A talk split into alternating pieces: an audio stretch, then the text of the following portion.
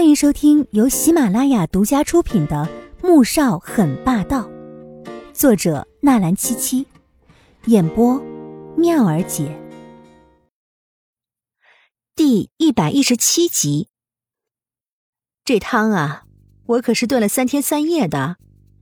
云姐一边说一边摆盘，目光不时落在季如锦的身上，似在打量他一样。季如锦被看得有些不自在。装出若无其事的样子，拿起穆萧寒烫好的筷子，夹了一片笋，放进口中嚼起来。把汤喝了，补脑。穆萧寒打开汤盅，从里面舀了一碗汤放到季如锦面前。季如锦大窘，忽然想起昨天某人骂他笨蛋来着。你不会以为喝了补脑的汤，就能变聪明吧？季如锦也没有细想，就随口问了出来。结果，就听到云姐扑哧一声笑了出来，她愣住了，在看穆萧寒时，只见他的眼底也染上了一丝笑意。哼，你这是承认自己笨了。季如锦无语了，他这是自己往坑里面跳了。怕上班迟到耽误工作完不成，吃饭的时候，季如锦的速度比平时快了不少，以至于都没有发现。一直都是他在吃，穆萧寒在给他夹菜。等他吃完了，立即起身就要走。下午两点才上班，这么急干什么呀？季如锦看了看时间，已经快一点钟了。我还有好多工作没有做完呢，要不你先吃，我打车回公司。季如锦看着他没怎么动的碗，提议道。穆萧寒放下碗筷，走吧。季如锦立即又坐了回来。你吃吧，我不急的。穆萧寒又重新拿起筷子，慢条斯理的吃了起来。季如锦却看得眉头直跳，立即拿起筷子，夹各种菜放到男人的碗中。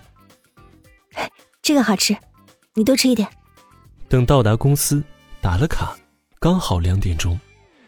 季如锦走到办公桌前面，看着堆积如小山的工作。心中哀嚎了一声，埋头苦干起来。下午三点半时，苏珊通过邮箱发了一份表格给他，并告诉他要赶紧核算出来，等会儿要用。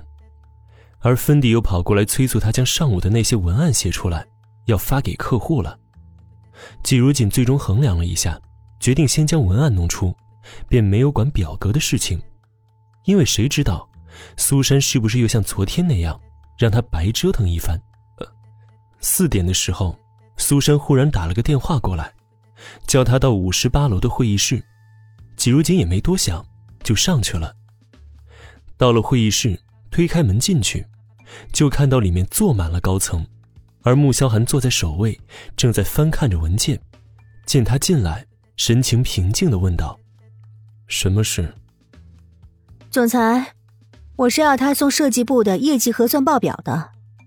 苏珊忽然站了起来，走到季如锦面前，却忽然皱起眉，责问道：“如锦，报表呢？你怎么没带上来啊？”季如锦愣住了，刚要解释，就听到苏珊拔高音调的说着：“你不会是还没有做那份报表吧？”季如锦这才反应过来，脸色蓦地一白，慌了神了。我不知道你要急用，芬迪又催着我赶紧弄文案，我就去做文案了。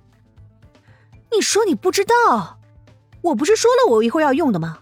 就算对我的安排工作很不满，你也不要这样害我。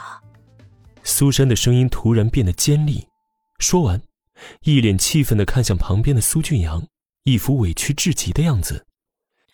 苏总监，我是真的很想带好他，可你看他这种工作态度。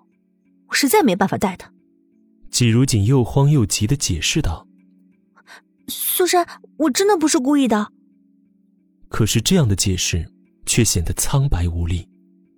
首席座上，穆萧寒看到这一幕，神色冷峻的说道：“这到底是怎么回事？他不是实习设计师吗？”苏俊阳站了起来，一副与我无关的态度，说着：“是他自己主动要求要当苏珊的助手的。”苏珊的眼底闪过一道冷意，看着季如锦的眼神充满了警告和威胁，在转身看向穆萧寒的时候，却换了自信又妩媚的笑容。哎，总裁，季如锦呢？他估计是年轻气盛，对我给他安排的工作心存不满吧？心存不满，哼，苏珊，你觉得？穆萧寒看向苏珊，目光犀利而又冰冷。季如锦忽然大声打断了他的话：“总裁，对不起，是我的错，我现在就回去把报表做好，只要给我十五分钟。”以穆萧寒对他的了解，立即就知道他的意图了，脸色瞬间像是凝结了一层寒冰一样，冷得吓人。季如锦也被吓到了，尤其是对上男人那双散发着寒意的眸子。莫名的打了个冷战。他乞求一般的看了一眼男人，随即转身跑了出去。而整个会议室里面，气压突然凝重压迫起来。